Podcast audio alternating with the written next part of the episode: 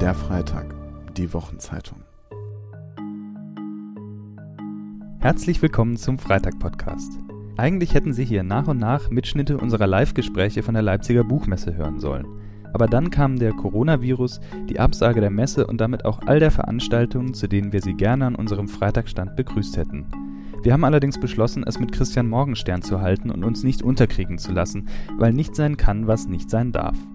Und so haben Freitag-Redakteurinnen und Redakteure unsere Gäste besucht oder sie zu uns an den Hegelplatz eingeladen, um einige der Gespräche trotzdem zu führen.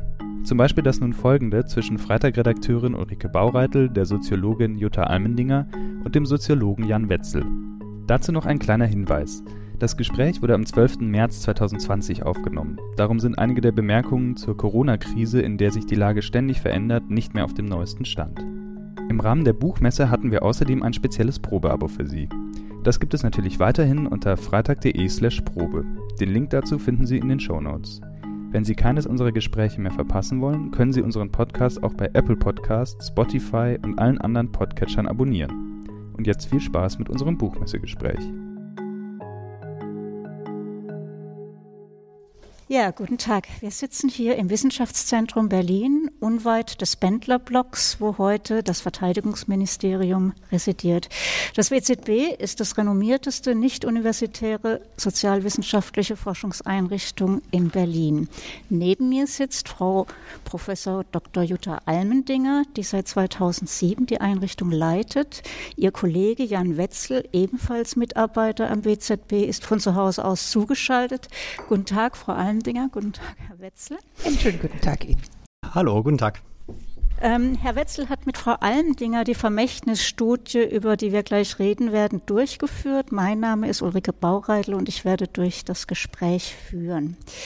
Vielleicht können Sie unseren HörerInnen und Leserinnen äh, ganz kurz umreißen, was es mit dem doch äh, an Erbschaft gemahnenden Titel auf sich hat und worum es dabei geht. Wer möchte anfangen? Das mache ich sehr, sehr gerne. Die Vermächtnisstudie ist eine große Kooperation zwischen der Wochenzeitschrift Die Zeit und INFAS, einem äh, Erhebungs- und Forschungsinstitut und uns. Wir haben uns zusammengeschlossen, haben Ressourcen gepoolt und wollten äh, eine traditionelle empirische Sozialforschung auf andere Beine stellen. Wir wollten sie deshalb auf andere Beine stellen, weil wir jetzt nicht nur erfragten, wie geht es Ihnen heute, wie sind Ihre Werte, wie sind Ihre Vorstellungen, sondern auch, das ist die zweite Frage, die immer stellen, wie hätten Sie es denn gerne? Also was würden Sie der kommenden Generation äh, mitgeben, auf den Weg geben?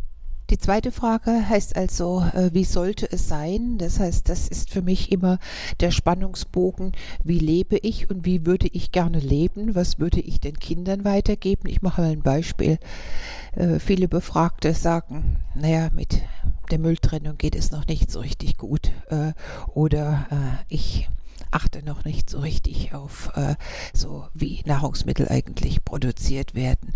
Das sollte man eigentlich besser machen. Jetzt kann man das natürlich interpretieren als etwas, was die nächste Generation besser machen sollte, aber es kann man natürlich auch als Selbstkritik äh, interpretieren, dass ich eben nicht mit den Werten und mit den Normen, die ich habe, äh, einhergehe in meinem tagtäglichen Leben. Das ist das Erste und diese Frage nach, wie sollte es eigentlich sein, was würden Sie der nächsten Generation weitergeben, hat das, äh, war titelgebend für Vermächtnis.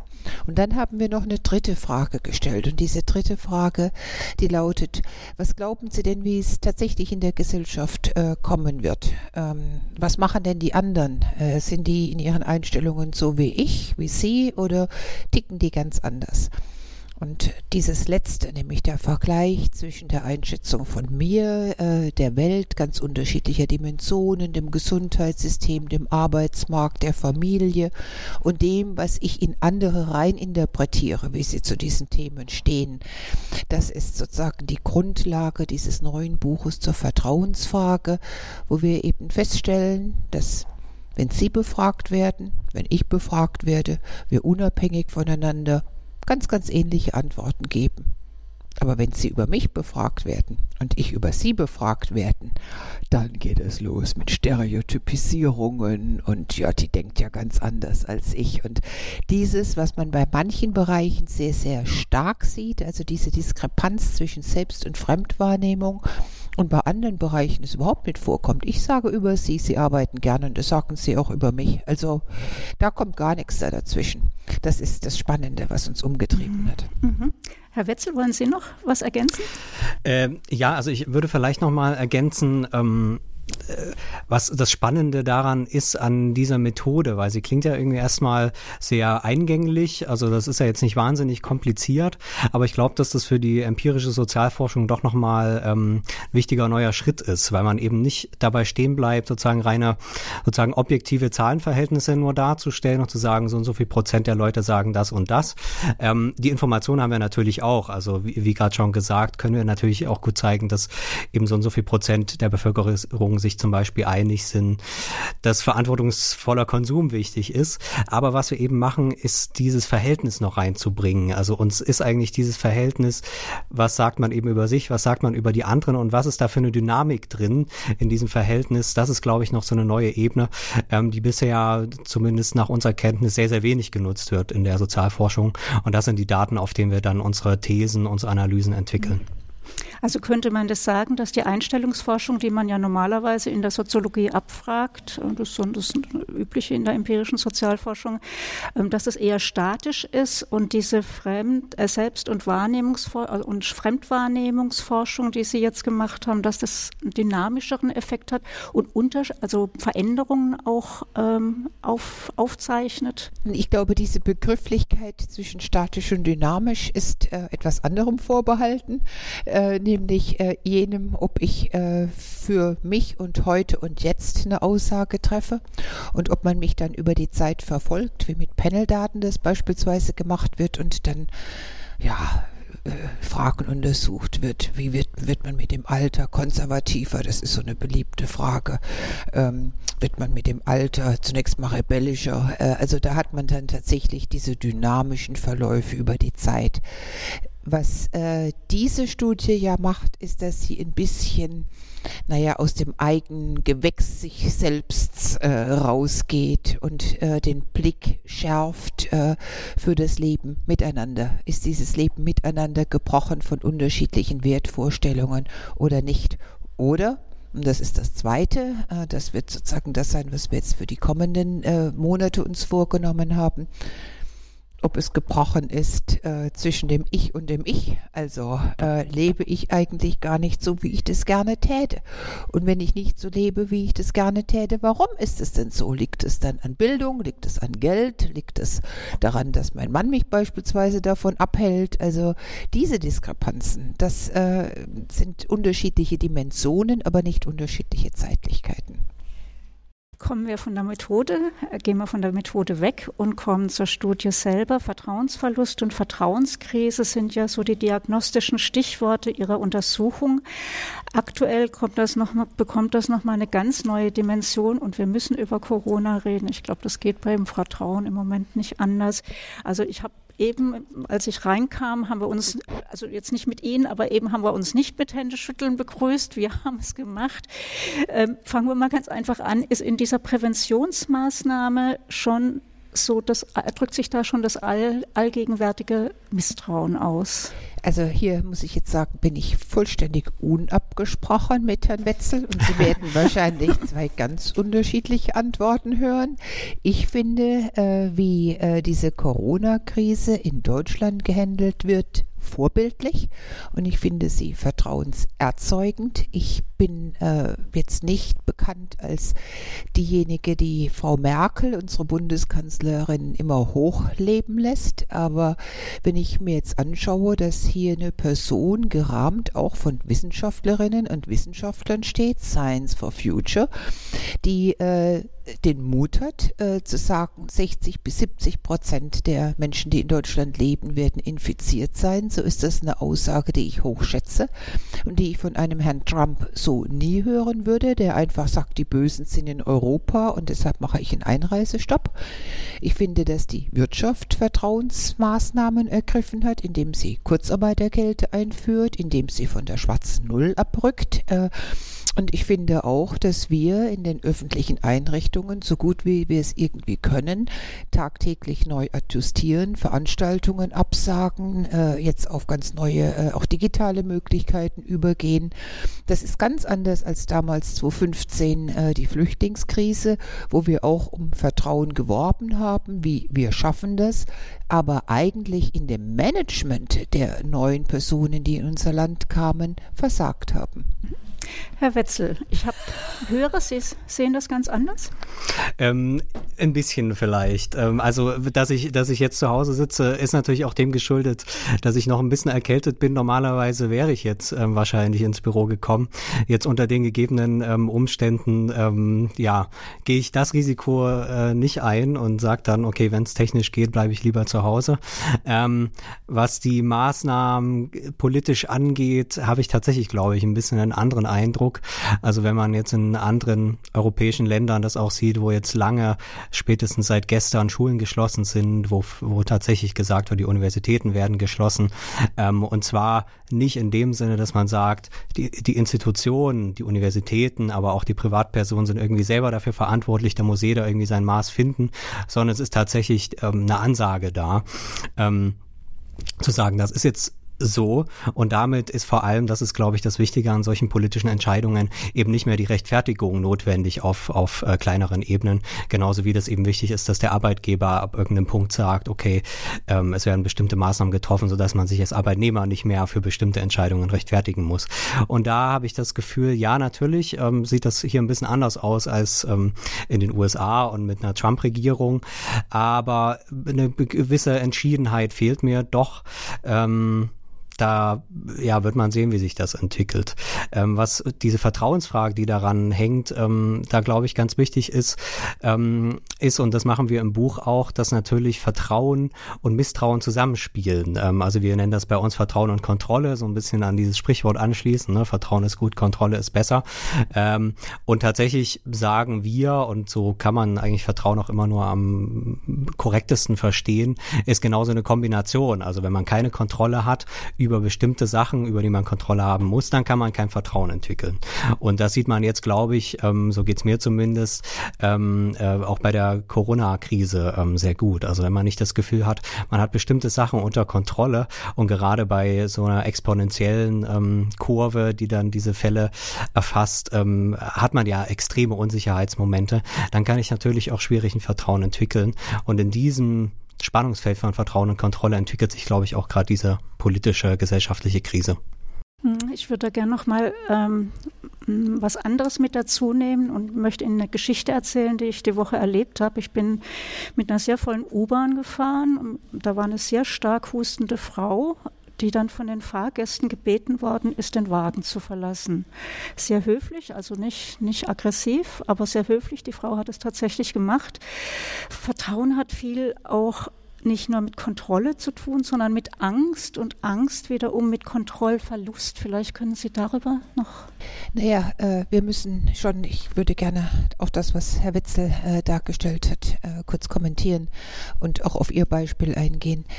Äh, wir brauchen natürlich, wenn wir so eine Corona-Krise oder andere Krisen sehen, das Vertrauen in andere Personen. Also ich brauche das Vertrauen in Jan Wetzel, der jetzt keine Corona-Ansteckung äh, hat, aber ich brauche generell generell das Vertrauen, dass Personen, die sich angesteckt haben oder den Verdacht haben, dass sie das auch melden. Äh, und äh, das ist, glaube ich, auf einer in der individuellen Ebene das wichtigste Moment an Vertrauen überhaupt. Das heißt, in der U-Bahn muss ich darauf vertrauen, wenn diese Frau Corona-Verdacht hätte, würde sie gar nicht U-Bahn fahren.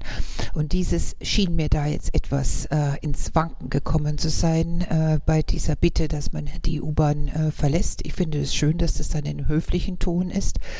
Äh, ich würde an dieser Stelle allerdings auch Jan Wetzel, auch wenn er dieses Beispiel nicht gebracht hat, äh, zustimmen, dass man natürlich in Deutschland jetzt wenn man ganze Veranstaltungen schließt, Fußballfelder äh, ohne Publikum oder Fußballspiele ablaufen lässt, auch darüber nachdenken müsste, dass man U-Bahnen etwas luftiger veranlasst. Also nicht mit diesem engen Abstand, dass man mehr einsetzt, dass man Zugangskontrollen macht. Also dann ist halt die Wartezeit ein bisschen größer. Also da könnte man sich äh, sehr viel mehr äh, vorstellen. Vielleicht noch als letzte Ergänzung äh, dazu, wir müssen natürlich eine politische, eine wirtschaftliche äh, Reaktionen unterscheiden von individuellen äh, Unterschieden. Und auch das braucht äh, ja eine Offenheit äh, gegenüber der Verschiedenheit. Wir unterscheiden ja in der Angstforschung immer so drei Zustände. Die einen frieren ein und sagen, das wird schon vorbeigehen. Also mich wird das in keiner Weise irgendwo berühren. Da habe ich jetzt hier am Wissenschaftszentrum tatsächlich einige, die genau das machen.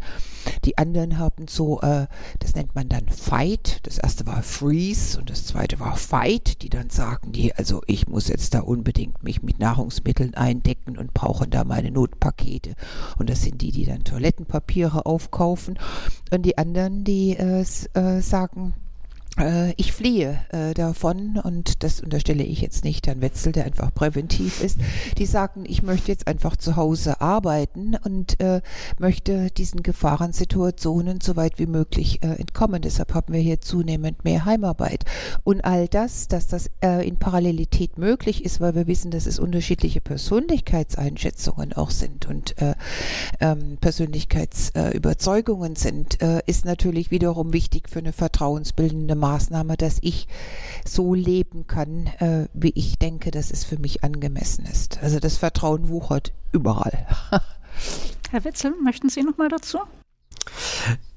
Ja, ich würde vielleicht äh, ähm, nochmal, also genau zu dieser Frage, was ist eben diese persönliche Ebene ähm, und wie ähm, wie hängt aber eben die Sozialstruktur damit zusammen? Also wenn wir eben genau darüber sprechen, ähm, äh, jetzt war das Beispiel eben der U-Bahn, die man dann überlegen muss, wie man das ähm, ähm, ähm, reglementiert, dann ist es ja immer genau diese Frage, wie hängt eben sozusagen der zwischenmenschliche Kontakt mit dem, was auf sozialstruktureller Ebene und sozusagen die, die, die diesen persönlichen Kontakt organisiert wiederum, wie hängt das zusammen und wie passt das? Die ganzen unterschiedlichen Vorstellungen hat, natürlich gibt's auch persönlichkeitsmäßige Unterschiede, wie gerade gesagt, manche manche sind da irgendwie so ein bisschen hemdsärmeliger, ähm, ähm, äh, manche sind vielleicht ein bisschen risikoaverser.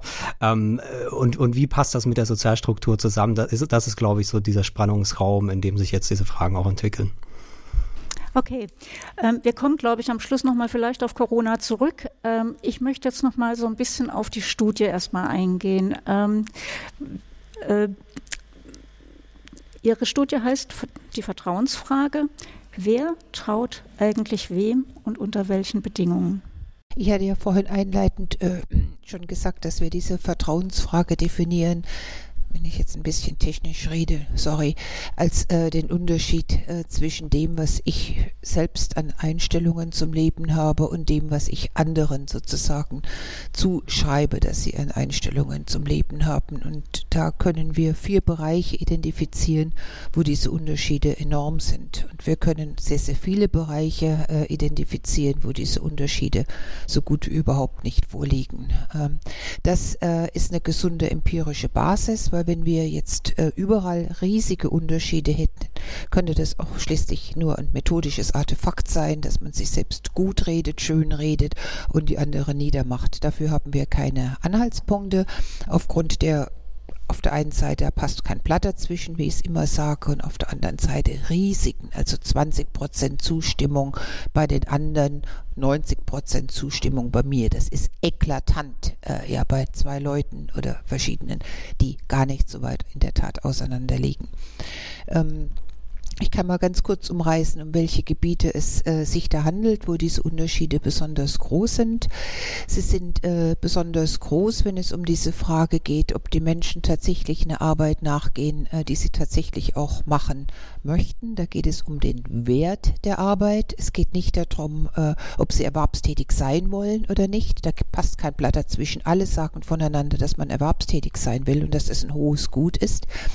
Aber die Leute sagen schon, ich bin mir insofern treu, dass Arbeit auch tatsächlich was Erfüllendes sein muss. Ja, dass ich gerne zur Arbeit gehe, dass ich darin ein gewisses Moment der Weiterentwicklung der Persönlichen sehe, dass ich ein gewisses Moment der Solidarisierung mit anderen sehe. Aber andere, die machen das nur der Knete oder den Mammon willen. Ja, die äh, machen das, weil es Geld bringt und ohne das alles und äh, kompromittieren äh, sich äh, insofern und gehen auf Sozialstaat staatliche Transformationen äh, ein, äh, wo man eben nicht mehr die Verhandlungsfähigkeit hat, äh, bestimmten Lohn zu wollen, bestimmte Arbeitsbedingungen haben zu wollen. Das erodiert und da müssen wir äh, bei den äh, Arbeitsgesetzen, bei Hartz IV, was ist eigentlich äh, da äh, eine Politik des Vertrauens, was kann man zumuten, Zumutbarkeitsgrenzen und so etwas neu äh, justieren. Das wäre die äh, Abfolge. Das zweite äh, Beispiel ist der Familienbereich, wo alle sagen, ob das Männer sind, ob das Frauen sind, da gibt es auch über die Zeit überhaupt gar keine Unterschiede mehr zwischen Männern und Frauen. Wenn ich Kinder habe, dann kümmere ich mich um die. Das ist einfach etwas, was in mir steckt. Das möchte ich überhaupt nicht in Frage stellen. Äh, wenn Kind, dann auch Zeit für die Kinder. Keine, jetzt mal dramatisch ausgedrückt, Kinderheime, keine Nanny äh, äh, rund um die Uhr, sondern das möchte ich. Wo ich aber was machen kann, ist, ob ich überhaupt Kinder möchte. Ja, also das kann ich entscheiden, das andere kann ich in einer gewissen Weise nicht entscheiden oder ich möchte es nicht entscheiden. Und so sagen die Leute halt über sich selbst, ja, ich möchte so äh, etwas für mich wie Kinder haben. Ich möchte auch ein Gemeingut an Kindern. Ich finde Kinder für eine Gesellschaft wichtig, für die nächsten Generationen wichtig.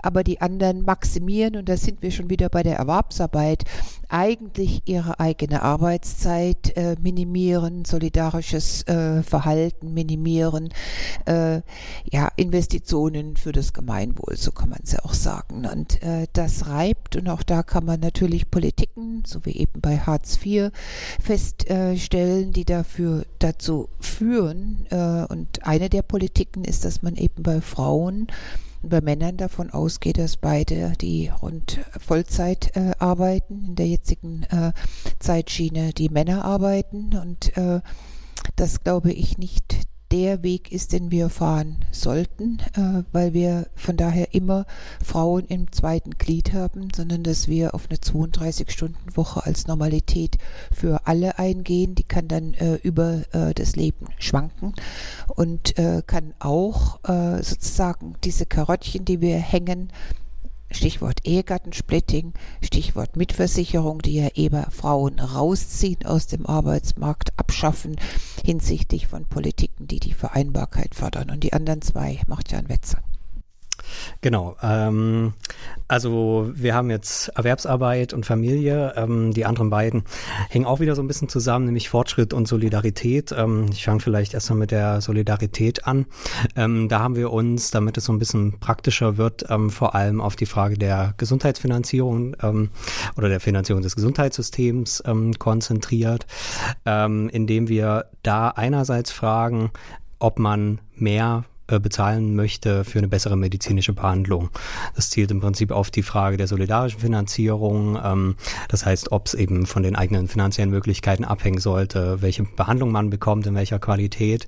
Ähm, und da sagen die Leute so, sie machen es äh, in einem gewissen Rahmen. Ähm, Wenn es aber um den Wunsch geht, den wir als Hintergrund brauchen, dann sind sie eigentlich sehr dagegen. Das heißt, sie machen das, ohne es wirklich zu wollen, natürlich immer in dem Rahmen, in dem es für sie finanziell möglich ist. Das Interessante ist hier, dass wenn man dann eben fragt, was denkt man über die anderen Leute, dann sehen wir da keine Vertrauensfrage oder beziehungsweise eine Vertrauensfrage, die positiv beantwortet wird. Das heißt, man glaubt, dass man selbst eher das nicht so richtig möchte ähm, und ähm, äh, mehr bezahlt für eine bessere medizinische Behandlung, obwohl man es eigentlich nicht möchte. Und man denkt das auch über die anderen. Also da ist, und das sieht man ja in den politischen Debatten, ähm, wo man keine grundsätzlichen äh, Fragen hat, sondern doch relativ äh, stabile Mehrheiten, die für eine solidarische Finanzierung sind. Das drückt sich da ab. Wenn man das aber kombiniert mit der Frage des tatsächlichen Gesundheitsverhaltens, da haben wir dann die Frage, ob man sich selbst um seine Gesundheit kümmert. Ganz einfach. Ähm, wo die meisten Leute auch wiederum zustimmen und sagen, ja, ich kümmere mich. Ähm, und dann aber fragt, kümmern sich denn die anderen? Ähm, und da äh, ist der Vertrauensbruch da. Da fällt das wieder runter ähm, deutlich und man hat das Gefühl, oder die Mehrheit der Befragten hat das Gefühl, die anderen kümmern sich nicht so gut um ihre Gesundheit, wie ich mich um meinere kümmere. Und damit aus dieser Kombination ja solidarische Finanzierung, aber diese Vertrauensfrage, wenn es um das tatsächliche Verhalten geht, da kommt so eine ganz äh, ja gemeine Gemengelage, ähm, die wir dann äh, uns angucken, ähm, von so einer bedingten Solidarität rein. Das ist das, was heute so neue Geschäftsmodelle versprechen, ähm, die insbesondere mit der Digitalisierung zusammen äh, so eine Vorstellung haben. Ja, es gibt eine Versicherung Versicherung, die auch ähm, ihre Leistungen ausschüttet, aber nur unter der Bedingung, dass man zum Beispiel so eine Fitnessuhr da trägt und das heißt, sein Gesundheitsverhalten möglichst nachvollziehbar, möglichst transparent beweist, ähm, dass man sich gekümmert hat um, um die eigene Gesundheit. Ähm, und ähm, wenn das nicht der Fall ist, dann hat man von der Solidarität auch nichts zu erwarten. Also so eine Art von bedingter Solidarität, die genau aus dieser Kombination von eben, was wir Vertrauensfragen nennen, sich ergibt. Der letzte Bereich ähm, ist dann Fortschritt. Da haben wir ähm, solche Fragen, ähm, ob man sich auf Neues einstellen kann, ganz allgemein. Ähm, ob man Technik wirklich verstehen will. Also die ganzen Fragen von Ungewissheit, die, die kommen, inwiefern man da bereit ist, ähm, sich ähm, ja, sich zu engagieren, ähm, sich da reinzubegeben. Ähm, und da sehen wir auch wiederum eher so ein gemischtes Feld. Also da sind die Leute, stimmen schon zu, sie versuchen äh, was zu tun. Wenn wir auf den Wunsch, den wir im Hintergrund immer so ein bisschen mit ähm, wissen, dann wissen die Leute auch meistens, da geht mehr. Ähm, und die Gemengelage ist da so ein bisschen unterschiedlich. Ähm, um es kurz zu machen, wir haben das Gefühl, dass das so ein bisschen abhängt davon, ob diese Technik ähm, und auch das, was man über die anderen Menschen denkt, ähm, ob das ähm, ähm, ob man da Möglichkeiten hat, ähm, wirklich mit umzugehen, das Vermögen damit hat, damit umzugehen, ob man auch das Gefühl damit hat, sowohl ich als auch die anderen haben das Vermögen, ähm, sich auf neue Sachen einzustellen. Und wenn das der Fall ist, dann ist auch das Vertrauen da, dann sehen wir da auch, glaube ich, kein Problem, also mit so großer Digitalisierungskrise und die Leute sind voll, vollständig überfordert. Ähm, das ist, glaube ich, nicht der Fall. Mhm. Sie haben jetzt schon ganz viel gesagt, was ich eigentlich abfragen wollte. Jetzt muss ich ein bisschen den Bogen kriegen. Zwei, zwei Sachen vielleicht. Das eine ist, das sind diese vier Bereiche, die Sie genannt haben. Da wird mich mal interessieren, ob Sie eine Idee haben, warum es ausgerechnet in diesen vier Bereichen diese Unterschiede gibt. Und die andere Frage wäre, warum es eigentlich diese eklatanten Unterschiede, die sich ja zwischen 80 und 20 Prozent, also 80 Prozent ist sozusagen die Einschätzung, ähm, ich bin, also ich mache das gut und so, aber die anderen sind, äh, sind, äh, die, die sind eher gegen die Kinder oder die, wie Frau Allendinger gesagt hat, die arbeiten nur des Mammons wegen oder und so weiter. Ne? Das wird mich nochmal interessieren. Also, vielleicht gehe ich auf die zweite Frage ein. Ähm, wir sehen äh, bei dieser großen Diskrepanz zwischen äh, meiner eigenen Einschätzung und dem, was andere denken, sehr deutliche Effekte, je nachdem, ob die äh, antwortenden Personen einen guten oder einen schlechten Bildungsstand haben, äh, eine ähm, berufliche Tätigkeit, wo sie im Laufe der Zeit sozusagen gehalten werden, also wo sie Weiterbildungen bekommen, wo sie eine Transparenz haben, wie sich äh, dieser Beruf entwickelt, äh, insbesondere aber auch äh, in Abhängigkeit ihrer Netzwerke. Wenn diese Netzwerke äh, stabile Netzwerke sind mit vielen Freunden, mit einer Familie, äh, in einer gewissen Weise sogar homogene Netzwerke, das hat uns zunächst mal überrascht, haben die äh, ein viel, viel höheres Selbstvertrauen Selbstvertrauen und dieses Selbstvertrauen führt dazu, dass sie äh, zwischen sich und den anderen äh, weniger Unterschiede legen, während äh, bildungsarme Leute in meiner Terminologie sich irgendwo das ist so eine doppelte Ausgrenzung. Zum einen sagen sie auf eine Frage, haben eigentlich andere Leute Interesse mit ihnen zu reden, sagen die, nee, ich habe den Eindruck, dass niemand mit mir reden will. Wenn ich dann frage, haben Sie denn Interesse mit Leuten, die ganz anders sind, zu reden, dann sagen die, nee, daran habe ich auch gar kein Interesse. Das ist bei Leuten mit Bildung ganz anders. Die sagen, klar rede ich mit anderen und die reden auch mit mir. Also insofern ist das, was Herr Wetzel vorhin schon äh, dargestellt hat, sozial äh, sehr, sehr stark gebrochen. Äh, und äh, das äh, führt uns immer und immer wieder zu der Frage, wie bekommen wir eigentlich Netzwerke hin, die nicht nur aus dem einen kleinen Wir der Freunde und Bekannte bestehen, sondern äh, eines großen Wirs, wo diese kleinen Wir sich sozusagen miteinander äh, verbinden. Das ist eine grundsätzliche Frage, die sich durch das ganze äh, Buch zieht. Die andere Frage, die Sie jetzt gestellt haben, wird äh, Herr Wetzel beantworten. Da ging es ja darum, äh, warum sieht man diese Unterschiede überhaupt in diesen Bereichen und nicht in anderen. Ähm, genau, vielleicht kann ich da noch ganz kurz ähm, anschließen, dass da sich, glaube ich, wieder durchzieht und das kommt dann, äh, oder das führt auch zu dieser zweiten Frage ähm, von so einer Art von Vermittlung, also wie eben eigene Ansichten, der eigene Blick auf die Welt eigentlich vermittelt ist mit dem, was man glaubt, was die anderen denken. Ähm, und das ist natürlich nie was ähm, sozusagen Objektives, ähm, wo ich einfach, ähm, also selbst mit einer Befragung kann ich nicht einfach alle fragen und dann kommt das Ergebnis und dann weiß ich, okay, alle denken so. Ähm, das kann eine Form von Objektivierung sein, aber natürlich ist das als ein gesellschaftlicher Vermittlungsprozess eben diese Vorstellung, die man sich von den anderen macht im Vergleich zu der Vorstellung, die man von sich selbst hat. Und diese Form von Vermittlung, die findet natürlich ganz real statt. Also äh, das gucken wir uns im Buch an. Ähm, und damit komme ich dann gleich auf die zweite Frage. Ähm, die findet eben in Institutionen statt. Das ist einfach unser Argument. Also das heißt, wenn man über sowas wie Volksparteien nachdenkt, sowas wie Gewerkschaften, über Kirchen, ähm, das heißt über Großinstitutionen, die sehr lange, sehr große Teile der Bevölkerung erfasst haben, ebenso natürlich auch die Erwerbsarbeit im Betrieb, in den Fabriken, dann hat man genau da solche Formen gehabt, wo man mehr oder weniger irgendwie so ein Ausschnitt von Gesellschaft relativ gleich für viele äh, Mitglieder der Gesellschaft irgendwie bekommen hat, in den Zusammenhang gebracht wurde, ähm, über den man sich ein bestimmtes Bild von Gesellschaft gemacht hat, was relativ verlässlich war. Ähm, ein ähnlicher Prozess ähm, auch in den Massenmedien, also in dem Moment, wo die Öffentlichkeit zum Beispiel monopolisiert wird durch die Zeitungen, ähm, durch das Radio äh, und relativ viele Leute ähm, das dasselbe lesen, heißt nicht, dass alle das glauben, was da drin steht, aber es war irgendwie so eine Art von Verbindlichkeit darin. Und jetzt in den letzten Jahrzehnten, indem man so einen Prozess von solchen Endstandardisierungen hat, das kann man sich auf allen Ebenen angucken, die Kirchen verlieren Mitglieder, ähm, die Arbeitswelt wird vielfältiger, also das heißt, es gibt natürlich nach wie vor die klassischen Jobs, ähm, es gibt auch nach wie vor eben die Jobs, ähm, die mit Tarifverträgen relativ ähm, sicher dastehen, aber es gibt ganz neue Felder, die ganz anders dastehen, also so eine Endstandardisierung. Ähm, und ähm, das, dasselbe sozusagen auf ganz vielen unterschiedlichen Ebenen. Ähm, da wird sozusagen die Frage, wie macht man sich eigentlich diese Bilder von den anderen und wo entstehen in unserer Sprache eben diese Vertrauensfragen. Was erstmal ganz wichtig ist ähm, dazu noch, ist, dass es sozusagen nicht zu einem allgemeinen Verlust kommt. Das ist, glaube ich, ähm, der entscheidende Punkt. Also das heißt, diese äh, Floskeln von so einer allgemeinen Vertrauenskrise, es gibt kein Vertrauen mehr oder sind alle ganz vereinzelt, ähm, das, das ist überhaupt gar nicht so. Also sondern man hat eher diese Entstandardisierung. Das heißt, die Leistungen des Einzelnen werden auch wichtiger, sich Netzwerke aufzubauen, Netzwerke zu erhalten. Ähm, und damit äh, beginnt Ungleichheit nochmal so eine neue Dimension zu bekommen. Allein die Lebensmöglichkeit, die Teilhabe äh, jenseits von eben diesen institutionellen, ähm, auch der parlamentarischen Demokratie zum Beispiel, eben der Volksparteien, das wird wichtiger. Jetzt komme ich zu der zweiten Frage, lange Vorrede.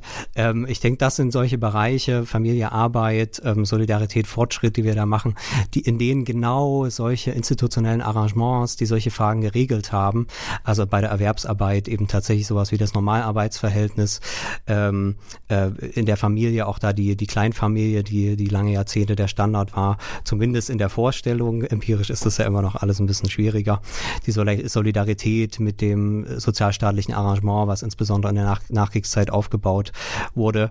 Und auch der Fortschritt, dass man gedacht hat, Fortschritt ist irgendwie ähm, immer immer was Gutes und und ähm, zieht sozusagen die Gesellschaft mit und jetzt kommt da irgendwie so eine so eine neue Dynamiken rein. Ähm, ich glaube, das sind einfach Bereiche, in denen man genau solche Prozesse hat und damit ist jetzt die Frage, wo kann man sich eigentlich wieder daran oder wieder orientieren, wieder ein Bild von den anderen schaffen, was eben nicht auf so einer Art von Misstrauen beruht. Mhm.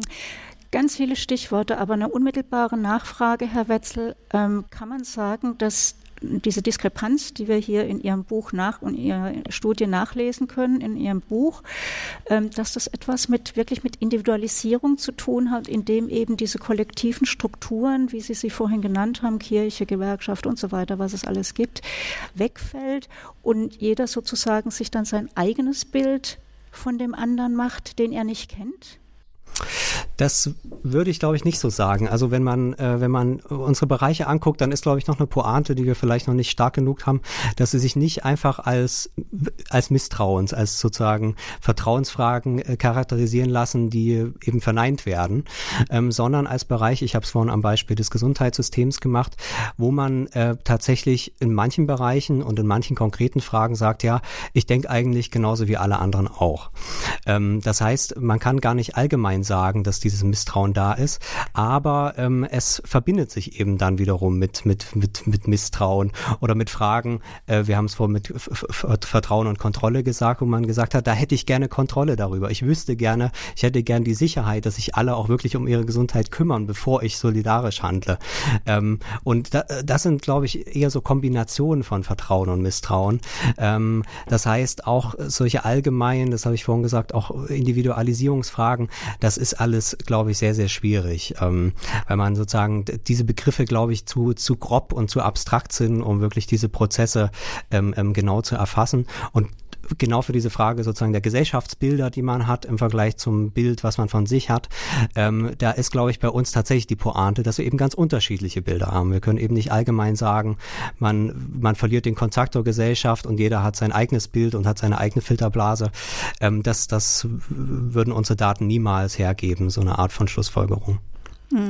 Frau Allendinger, Sie haben vorhin gesagt, äh, da haben Sie darauf hingewiesen, dass äh, es insbesondere bei Bildungsverlierern, sage ich jetzt mal, oder Menschen oder bildungsarmen Menschen, dass es da, dass das mit der Vertrauensfrage da besonders schwierig ist. Ich habe irgendwo in dem Buch gelesen den schönen Satz: Vertrauen muss man sich leisten können. Können Sie dazu noch mal was dazu sagen? Ja, Vertrauen, wir deklinieren ja ganz unterschiedliche Vertrauensarten durch und beginnen mit dem Selbstvertrauen und äh, ich habe ja eine äh, der Ergebnisse schon genannt, was das Selbstvertrauen äh, betrifft, dass das Selbstvertrauen sozial sehr stark gebrochen ist. Das ein Selbstvertrauen bei äh, Leuten, die sagen, also ich sage es jetzt mal ganz platt, wenn ich jetzt hier gefeuert werden würde, dann hätte ich ein großes Vertrauen, dass ich woanders einen Job bekomme. Hm jemand anders hätte dieses Vertrauen überhaupt nicht. Äh, und äh, das merkt man. Und äh, von daher ist natürlich ein Ansatzpunkt so abgetroschen, er auch sich darstellen mag, dass wir dieser Bildungsarmut endlich mal eine Grenze setzen und dass wir verstehen, dass Bildung eben nicht nur eine Frage ist, einen Job zu bekommen oder seinen Lebensunterhalt verdienen zu können, sondern dass Bildung zunehmend mehr so etwas ist wie die Möglichkeit, sich in einer schnell verändernden Welt äh, sicher zurechtzufinden oder ein Vertrauen in sich selbst zu haben, dass man da irgendwie mitkommt. Und diesen Wert von Bildung, äh, den müssen wir natürlich auch stärker in Schulen, in Kindertagesstätten äh, meines Erachtens auch bei, bei äh, Prozessen der, der Weiterbildung oder der Ausbildung äh, transportieren. Mhm. Also Sie haben vorhin das Stichwort auch Netzwerk gebracht. Also mir hat kürzlich eine äh, Kollegin erzählt, die im Moment in Elternzeit ist und einen Kita-Platz für, für ihr Kind braucht im Herbst. Die muss jeden jede Woche jetzt in die Kita geht zu Frühstück, um sich da den Platz zu sichern, also Netzwerken sozusagen. Und äh, sie sagt, sie findet das zwar eine Zumutung, gleichzeitig findet sie es aber wahnsinnig spannend, weil sie mit Leuten zusammenkommt, wo sie in ihrer sozialen Blase niemals zusammen, zusammenkommt. Ähm, ich habe sofort an ihr Buch denken müssen, weil mir da dieser, mit dieser Brücke des Vertrauens äh, in, in, in den Sinn kam. Und äh, ist, ich habe auch das Gefühl, dass diese Brücken des Vertrauens gerade eben in diesen bildungsfernen Schichten eben nicht so, nicht so ähm, ausgebildet sind wie, wie äh, eben in anderen Schichten. Dieses Beispiel werde ich jetzt immer zitieren. Das kommt mir also mehr als wirklich gelegen, weil äh, ich meine, biografisch kann ich ja sagen, bei mir war es der Konfirmationsunterricht, äh, wo ich das erste Mal mit Leuten zusammenkam, von denen ich nie dachte, dass es sie überhaupt gibt, weil ich eben auch in so einer Blase da hochgezogen wurde. Bei meinem Bruder war es der Zivildienst. Äh, wir äh, fordern jetzt in diesem Buch äh, keinen Zwang äh, zu einem sozialen Jahr, äh, führen aber dennoch aus, dass die Möglichkeiten, wenn man nach den Wünschen der Leuten geht, die Zahl jener, die ein soziales Jahr machen, doch maßgeblich steigern. Und das hat genau diesen Schnupperkurs Kinderkurs da, äh, den Sie jetzt ausgeführt geführt haben von Ihrer Bekannten zur Folge. Das heißt gar nicht, dass ich Best Friends werden muss. Das geht gar nicht darum. Es geht darum, dass ich in Vertrauen habe, dass sie in so eine ähnliche Richtung gehen oder dass ich verstehe, dass selbst wenn sie in eine ganz andere Richtung denken, das nichts ist, was mich äh, schädigt. Und äh, wenn man solche Eingewöhnungen hat in Kindertagesstätten, dann ist es ja genau das. Das ist zwar eine Kindertagesstätte, das war meinem Sohn, ich habe den in Inklusionsschule gegeben, genauso. Ähm, das sind nicht die Blöden, die äh, irgendwie äh, körperlich eingeschränkt sind oder die nicht so schnell lernen, sondern äh, es sind halt andere Menschen. Und mit diesem Begriff des Andersseins äh, und der Akzeptanz von Andersseins kommt man im Leben eine ganze Menge weiter. Und wenn wir so etwas immer hätten für die Eltern, dass sie dann ihren Kindern auch widersprechen können, wenn die sagen, oh, der Drecksack da oder der Böse. Und man ein bisschen, ja, aber ich habe den ganz anders kennengelernt. Das finde ich nach gerade vorbildlich. Auch wenn es anstrengend ist, aber Anstrengung gehört zu Vertrauen dazu. In meiner Kindheit ist man auf der Straße aufgewachsen und es waren alle Kinder aller Schichten immer zusammen. Ja, da aber Sie haben solche ja, Straßen ja, immer ja, weniger. Das, das wissen Sie, weil wenn wir Berlin heute abbilden, dann äh, kommen auf der Straße äh, die Leute zusammen, die sich sehr, sehr ähnlich sind. Also ich weiß, von was ich rede. Herr Wetzel, ich würde Sie gerne wieder in die Runde mit ja. reinbringen. Oder wollen Sie direkt was dazu sagen? Ich kann, ich kann nur, nur das eigentlich persönlich auch wiederum bestätigen. Also das ist, glaube ich, auch bei dieser Arbeit am Vertrauen äh, sehr interessant, wenn man da tatsächlich auch nochmal einen anderen Blick auf genau diese eigene Sozialisationserfahrung äh, äh, bringt. Also ich bin äh, äh, auch in einer Kirchgemeinde äh, groß geworden, was äh, im, im tiefen Ostdeutschland äh, natürlich nochmal was sehr Besonderes war. Ähm, und tatsächlich im, in der Kirche den Kontakt zu ganz, ganz unterschiedlichen äh, Menschen. Dann später natürlich auch den Zivildienst. Ich war wiederum der letzte Jahrgang des Zivildienstes. Ähm, das sind alles Erfahrungen, von denen ich eigentlich bis heu heute zehre. Ähm, und wo man sagen muss, okay, es ist sozusagen nicht auch alles freiwillig. Also man muss auch tatsächlich anders nochmal über die Strukturen nachdenken, in die man einfach reinkommt, die man sich auch nicht aussucht. Ähm, ähm und, und, und wie wichtig, wie wichtig die sind. Mhm. Noch eine Frage zu dem, was Sie vorhin gesagt haben und auch nochmal Frau Allendinger. Das hat mich nämlich sehr frappiert, Ihre Ergebnisse, die Sie in Bezug auf Erwerbsarbeit hatten. Was mich irritiert hat, war, äh, dass erstens, nein, das ist klar, ne, Erwerbsarbeit hat bei den Leuten eine unglaublich große, spielt eine unglaublich große Rolle, ist klar, hätte ich auch gedacht.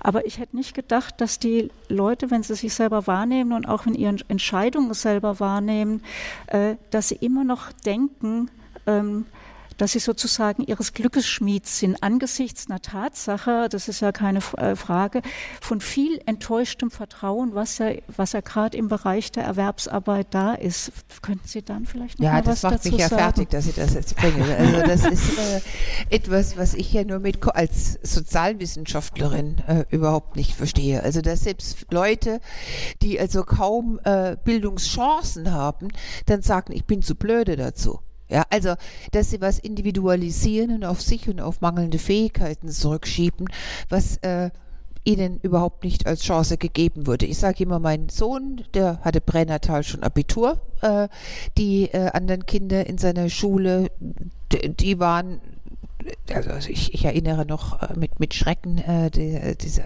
die waren ja viel bei uns zu Hause auch, dieses türkische Kind, welches dann plötzlich eine Zwei in Deutsch äh, schrieb und dann eben gesagt wurde, in meiner Anwesenheit auch noch, ach, äh, neben wem warst du denn gesessen, der dich abschreiben ließ? Ja, also das sind vollständig unterschiedliche Zuschreibungsmechanismen und äh, dass man dann trotzdem sieht, dass dieses türkische Kind zehn Jahre später sagt, ja, äh, ich habe halt weniger gelernt als der andere. Das ist schon ein, gesellschaftlicher Mechanismus, äh, der äh, hochproblematisch ist, der aber auf der anderen Seite erklärt, warum wir äh, so wenig aus äh, der Bürgergesellschaft heraus äh, äh, ja, Initiativen sehen für ein anderes Bildungssystem und warum wir damit so lange leben. Bei der Arbeit ist es ganz ähnlich da würde ich vielleicht noch mal kurz anschließen, ähm, äh, was die, äh, was die, das was sozusagen ähm, das begleitet das Bildungssystem, nämlich eben genau die Erwerbsarbeit. Da hatten wir ja dieses Bild, dass man äh, was was auch überraschend war, doch die überwiegende Mehrheit von Personen, also oder unserer Befragten auch gesagt hat, sie zieht eben aus ihrer Arbeit auch tatsächlich einen Selbstwert. Also das heißt, ähm, es ist jetzt nicht so, dass das sozusagen ein reines Pflichtbewusstsein oder sowas ähm, äh, diese diese Wichtigkeit der Arbeit erklärt, sondern es ist tatsächlich irgendwie auch mehr, mehr an der Arbeit drin. Ähm, und das ist irgendwie, also man, man, man das muss man, glaube ich, irgendwie auch erstmal ernst nehmen, dass eben eben in dieser Arbeit irgendwie auch so viel, so viel mehr steckt. Ähm, und dass die, ähm, dass die, dass der Diskurs über den Arbeitsmarkt, dass der ohne diese Frage gar nicht zu führen ist, was alles eben in dieser Arbeit, in dieser Arbeit noch drin steckt. Ähm, ich muss immer daran denken, ähm, und das muss man, glaube ich, irgendwie nochmal noch mal anders ernst nehmen, äh, wenn man jetzt an die ganzen Pflegeheime denkt, die ja jetzt unter der Corona, ähm, Corona-Krise nochmal doppelt, ähm, doppelt belastet sind. Also ich glaube, dass das noch ähm, zu einer mittleren Katastrophe sich auswachsen könnte. Da denke ich immer, die Leute, die dort arbeiten, da denkt man erstmal natürlich so außen, okay, das sind Leute, die überhaupt gar keinen Spaß an ihrer Arbeit haben könnten, wenn man diese ganzen Umstände sich anguckt. Aber es ist natürlich ein Denkfehler, weil genau das Gegenteil ist der Fall. Diese Leute machen die Arbeit nur, weil sie ähm, diesen Wert daraus ziehen, weil sie wissen, diese Arbeit ist im Gegensatz wahrscheinlich zu ganz vielen anderen Jobs in dieser Gesellschaft äh, wirklich eine Arbeit, die anderen Menschen hilft, ähm, die notwendig ist, ähm, die auch einen Sinn gibt in der Arbeit. Und ich glaube, so muss man muss man irgendwie bei diesen Fragen äh, drauf gucken ähm, und das dann natürlich einberechnen in die Diskussion über die Arbeitswelt. Also wenn man jetzt äh, lange Jahre über diese Diskussion über das bedingungslose Grundeinkommen verfolgt, dann ist da ja im Hintergrund immer so diese Vorstellung, Erwerbsarbeit Arbeit ist eigentlich was Schlechtes. Das will man nicht, das muss man machen, um zu überleben, damit die Gesellschaft überlebt. Und ähm, man kann den Leuten nicht das Geld geben, ähm, äh, äh, weil sie dann nicht mehr arbeiten würden. Ähm, das ist, glaube ich, eben ein Diskurs, den man jetzt ein bisschen drehen muss. Und da muss man, glaube ich, eher fragen, okay, wenn Arbeit so was Wichtiges ist und die meisten Leute das auch wissen, dass es wichtig ist, da muss man eigentlich arbeiten, wie kann man dann diese Arbeit besser machen? Wie kann man gute Arbeit machen, in Verbindung mit guter Bildung natürlich. Hm, und wie kann man sie so verteilen, dass gerecht ist? Genau, das, ähm, also zu guter Arbeit gehört ja auch, dass man nicht zu viel arbeitet. Ne? Ähm. Mm, vor allem Sie haben in Ihrem Buch ähm, so einen Maßnahmenkatalog aufgemacht, ähm, wie man diese wie man diese Vertrauenskrise möglicherweise institutionell überwindet, ähm, wie man diese Brücken von Vertrauen schaffen kann, von denen Sie sprechen. Vielleicht können Sie da noch mal was ausführen dazu. Also äh, zum einen, das hatte ja Jan Wetzel äh, schon angedeutet, plädieren wir für tatsächlich durchgängig äh, als äh, tatsächlich neuen äh, Gesellschaftsentwurf äh, Plätze der Begegnung, die man bei allen Baumaßnahmen, die man bei allen, auch wenn wir über Arbeitsgebäude sprechen, nicht jetzt nur über Wohnanlagen, mit zu denken hat. Das Wichtige ist, man sieht sich und auch einen Schluss macht mit dieser Defensive äh, Architecture, die sich ja immer mehr äh, da reinsieht. Äh, das nimmt relativ viel Platz ein, durchaus auch. Wir versuchen ja immer auch dann positive Akzente zu setzen mit einem Blick auf das, was die amerikanische Gedenkbibliothek beispielsweise gemacht hat, die geöffnet hat an Breite, wo sie den Theologieprofessor an der Seite von einem Obdachlosen sehen. Also es gibt so etwas, das müsste man bei den Kirchen, wo man die Möglichkeiten hat, viel stärker äh, auch mitdenken. Dann äh, würde man äh, solche Krisen, die jetzt äh, mit diesen Austritten und so etwas verbunden werden, zumindest dann anders besetzen können, äh, für Menschen vielleicht dann auch attraktiver machen. Äh, das kann man durchgängig. Man könnte auch Hochschulen ganz anders öffnen, als man das tut.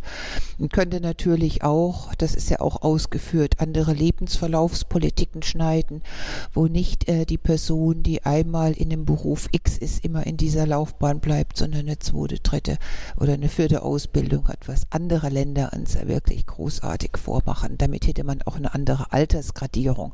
Das würde ja auch schon helfen. Das ist sozusagen der eine Komplex, äh, eine größere Verbundenheit oder, oder die, die Wahrscheinlichkeit, Wahrscheinlichkeit des sich Treffens zu erhöhen. Das hört sich vielleicht trivial an, aber wir denken, dass das ganz erhebliche Auswirkungen hat und werden da auch von der psychologischen und sozialpsychologischen Forschung sehr stark äh, unterstützt. Der andere Bereich, den tippse ich jetzt nur an, das wird dann Jan Wetzel ausführen, ist, dass wir sagen, die Politik muss von einer Politik des Misstrauens zu einer Politik des Vertrauens werden. Ich äh, werde das einführen in einem ganz anderen Beispiel, an dem ich im Moment arbeite, weil ich im Moment über Obdachlosigkeit und Wohnungslosigkeit arbeite. Da werden die Leute tatsächlich, um Transferleistungen zu bekommen, gezwungen, erstmal äh, zehn Absagenstempel äh, sich äh, abzuholen. Das heißt, man erwartet von wohnungslosen, obdachlosen Leuten, dass sie in einer Schlange stehen, der wenigen kleinen Wohnungen, die es in Berlin gibt, um dann die Mitteilung zu erhalten, diese Wohnung bekommen sie nicht. Das heißt, sie müssen einer Tätigkeit nachgehen, die maximal entwürdigend ist, dahingehend, dass es zu 99,999 Prozent unwahrscheinlich ist, dass sie die Wohnung bekommen. Angesichts des Schufa-Eintrages, welches diese Personen oft haben, angesichts dessen, dass sie keine Meldeadresse haben, das ist nicht das, äh, was wir brauchen, um Vertrauen aufzubauen. Und äh, es gibt andere Beispiele, Jan. Genau, also ähm, äh, die das bekannteste Beispiel, was ganz ähnlich funktioniert, ist natürlich das Hartz-IV-Regime, wie das bürokratisch umgesetzt wird. Auch da ist ja letzten Endes die Idee, ich habe es vorhin schon am Beispiel des Gesundheitssystems äh, gesagt, von so einer Art bedingten Solidarität, die sagt, ja, du bekommst Leistungen, wenn du dies tust. Und in der Regel jeder, der da schon mal Hartz IV beantragt hat ähm, ähm, und mit Leuten gesprochen hat, die das vielleicht gemacht haben, kennt diese Geschichten. Das ist im Wesentlichen meistens auch finanziell eigentlich ganz irrational, weil die Personalkosten Kosten viel höher sind als ähm, die eigentlichen Leistungen, die dann gewährt werden. Es in der Regel geht, dass man eben ähm, ja und sich unterwürfig zeigt und eigentlich von einem Misstrauen her ähm, eben ganz viele Sachen bestätigen muss, was man getan hat, alles im Detail abgerechnet wird, was wie gesagt eigentlich ähm, eben ähm, gar nicht kostendeckend äh, geschieht, aber es geht sozusagen eigentlich eher darum, dass eben genau dieses Misstrauen umgesetzt wird und das muss man tatsächlich drehen, ähm, dass ähm, ähm, e-, eben vom Vertrauen her geht. Also wenn man jetzt äh, diese Diskussion über das Bürgereinkommen ähm, ähm, spricht, dann haben sie ja auch gerade diese Seite, dass dort äh, eben das politische Gemeinwesen, der Staat sagt, ich vertraue dir und gebe dir dieses Geld, ohne dass eben diese ganzen Beweise, ähm, ähm, diese Unterwürfigkeitsbeweise erbracht werden. Ähm, und das ist, glaube ich, ein allgemeines, mh, hm, ja eine allgemeine Mechanik sozusagen, wie Gesellschaften zusammengehalten werden über so ein Vertrauen, was in dem Fall ein Vertrauen ist, was, Sie haben es vorhin gesagt, Vertrauen muss man sich leisten können, was sich natürlich nur der Staat leisten kann. Nur der Staat kann sich leisten, Menschen zum Beispiel ein Bürgereinkommen zu geben. Das kann niemand anders machen. Ähm, und deswegen ist genau so eine Mechanik natürlich eine, die vom Staat ausgehen muss. Um das nochmal kurz anzuschließen an die erste Hälfte ist, glaube ich, dann unser allgemeiner Gedanke, dass es eben genau um diese Zweiseitigkeit geht. Einerseits die Möglichkeiten zu schaffen, in denen jeder Einzelne das machen kann. Das kann zum Beispiel der Städtebau sein, äh, in dem sozusagen Strukturen geschaffen werden. Das ist aber auch das Vereinswesen zum Beispiel, was man natürlich stärken kann, in dem die Leute persönlich und dann auf, jeder auf seine Weise ganz individuell in Kontakt kommt und individuell auch diese Netzwerke aufbaut. Aber es braucht natürlich diese Grundstruktur, dass auch diese, dieses, diese Fähigkeit des Einzelnen, sowas zu tun, die Möglichkeit, zu der eben auch zum Beispiel ein gewisses Einkommen gehört, eine gewisse Lebenssicherheit, ähm, die muss natürlich für alle gleich äh, äh, da sein. Ansonsten kann man das nicht auf diese Art von ähm, ja, eigenem Aufbau von Netzwerk, selber den Kontakt zu anderen herstellen und so weiter. Das kann man dann nicht erwarten. Hm. Äh, letzte Frage, ich komme noch mal zum Schluss äh, auf Corona zurück. Es gibt diesen schrecklich totgerittenen Spruch, Krise als Chance. Äh, aber wenn man es mal so aufnimmt, äh, wir haben zweifelsfrei eine Krise und zwar eine, die uns alle persönlich anfasst. Ich glaube nochmal anders als die Flüchtlingskrise. Äh, Chance oder zwingt sie uns zu unangenehmen Selbsterkenntnissen? Da würde ich äh, nicht in der Lage sein, das eine oder das andere zu sagen. Also äh, wenn ich über Chancen äh, spreche, dann äh, würde ich in den Vordergrund stellen, dass es Dinge, die beispielsweise der Klimawandel nicht erreicht hat, plötzlich erreichbar macht. Also wir äh, senken äh, Flüge, wir gehen wesentlich mehr auf äh, technologische äh, Möglichkeiten über Konferenzen, über Kontinente hinweg äh, zu schaffen. Es gibt hier einen extremen Innovationsschub, Dinge, die man schon längst hätte machen müssen, endlich äh, zu implementieren. Äh, und äh, das hört sich ein bisschen zynisch an, aber äh, ich es ist auch ein Bedauern durchaus in meinen Worten zu hören, dass äh, also solche Erkenntnisse wie der Klimawandel äh, und wir haben seit einem Jahr äh, zählen wir unsere Flugmeilen. Und natürlich sieht man einen, Rückgang, das ist richtig, aber man sieht natürlich einen Rückgang, der überhaupt nicht vergleichbar ist äh, mit dem Rückgang jetzt. Und das liegt nicht nur daran, dass es manche Flüge gar nicht mehr gibt, weil sie gestrichen wurden, sondern es liegt auch daran, dass Leute äh, jetzt, weil sie es persönlich betrifft, ja, und nicht irgendwelches Klima der nächsten Generationen ganz anders sich aufstellen. Äh, daraus, glaube ich, muss die Sozialwissenschaft extrem lernen. Ähm, das äh, wäre jetzt äh, so ein Chancenbegriff, dann, wenn er tatsächlich aktiv nach dieser Corona-Krise auch bearbeitet und reflektiert wird. Jan hat vielleicht eine andere Antwort darauf. Nee, ich äh, würde das, äh, glaube ich, ähnlich sehen. Ähm, äh, für mich ist, glaube ich, noch ähm, der Aspekt interessant, dass man jetzt sieht, dass die Liberalität äh, unserer Gesellschaft, ähm, dass sie ganz materielle Grundlagen hat. Das wird jetzt, glaube ich, nochmal sehr deutlich und dass es zum Teil ganz, ganz simple Grundlagen sind. Zum Beispiel, dass man eben, wenn man eine Erkältung hat, denkt, das wäre einfach eine ganz normale Erkältung. Ähm, heute ist eher die Frage, mit wem hatte ich den Kontakt und man kann heutzutage oder was heißt heutzutage unter dieser Situation nicht mehr äh, mal nur eine Erkältung haben. Äh, und plötzlich ist sozusagen allein durch so eine Situation die Liberalität auf, auf äh, eine ganz ganz äh, grundlegende Frage, äh, grundlegende Weise in Frage gestellt. Und wie gerade schon gesagt, plötzlich sind tausend Sachen möglich, die man meistens, äh, meistens in, in Berufung auf diese Liberalität für völlig undenkbar hält. Also das heißt, ähm, diese materiellen Grundlagen und damit meine ich natürlich auch die gesellschaftlichen Grundlagen, in denen das organisiert wird. Ähm, Welthandel ist, ist ähm, der, der, der nächste Stichwort, was jetzt irgendwie nochmal anders in Frage steht. Diese materiellen gesellschaftlichen Grundlagen, die werden, glaube ich, unter diesen Umständen und uns sehr, sehr, sehr bewusst und uns wird eben auch bewusst, wie fragil die letzten Endes sind. Ähm, das ist einerseits wichtig, weil dann sieht man, wenn sie fragil sind, heißt ja auch, dass man sie ganz anders machen kann und wir wissen, dass wir sie anders machen müssen. Ähm, aber da öffnen sich natürlich auch für alle möglichen anderen äh, ähm, offenen Fragen, ob zum Beispiel eben Gesellschaft in Zukunft überhaupt noch liberal sein können, wenn man jetzt sieht, eigentlich niemand ein Problem hat, ähm, äh, dass Grenzen geschlossen werden, dass der Freihandel rückgängig gemacht wird, dass Flüge gestrichen werden. Da, da ist da jetzt keine Krise draus, weil jeder einen guten Grund hat zu verstehen, ja, das muss gemacht werden. Ähm, also wie zwischen solchen Fragen jetzt sich die Gesellschaften entwickeln, das ähm, wird sehr heiß. Ähm, und die Frage, wie man Liberalität gewissermaßen jetzt gar nicht politisch erstmal gemeint, sondern als ein gesellschaftliches Prinzip unter solchen Bedingungen verstehen kann, äh, erhalten kann, das wird, glaube ich, eine so der Kernfragen sein der nächsten Jahrzehnte. Ja, vielen Dank. Für uns war die äh, Absage der Buchmesse in gewisser Weise auch eine Chance, denn sonst hätten wir wahrscheinlich dieses Interview allein mit Frau Allendinger machen müssen, weil Herr Wetzel krank ist und ich hätte kommen können. Insofern bedanke ich mich und ich Ihnen, wäre bei der Buchmesse heute. Insofern äh, hätten Sie es auch nicht mit und, mir machen können. Äh, und ich bedanke mich bei Ihnen beiden für die Zeit und die Auskunftsbereitschaft und äh, gebe zurück. Vielen Dank. Wir danken äh, für Ihr Interesse. Danke. Das war der Freitag-Podcast mit einem Gespräch zwischen Ulrike Baureitel, Jutta Almendinger und Jan Wetzel. Wir hoffen, dass Ihnen das Gespräch gefallen hat. Wenn dem so ist, freuen wir uns über eine positive Bewertung bei Apple Podcasts. Weitere Beiträge aus den Bereichen Politik, Wirtschaft, Kultur und Alltag finden Sie auf freitag.de oder Sie lesen unsere Texte in der gedruckten Ausgabe. Das Probeabo gibt es unter freitag.de/probe. slash